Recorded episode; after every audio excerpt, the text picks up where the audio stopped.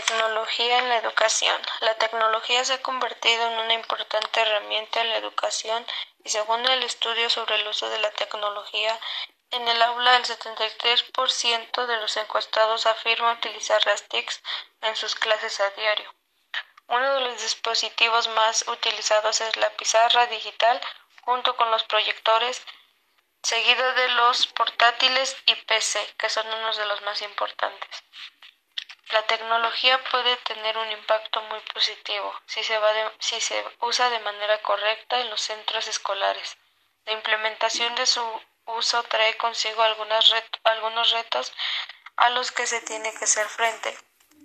Una transformación tan importante ha significado que desde un aprendizaje basado en la memoria hayamos pasado a un aprendizaje basado en las capacidades de buscar y esto nos da la necesidad de proporcionar información de calidad tanto los alumnos como al entregar un trabajo como los maestros al proporcionar información a sus alumnos para que puedan entender mejor y así todo tenga quede más claro.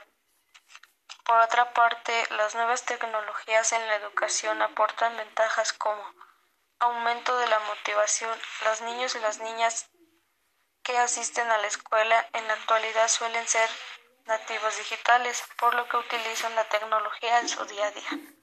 De esta manera se mejorará el rendimiento y la motivación.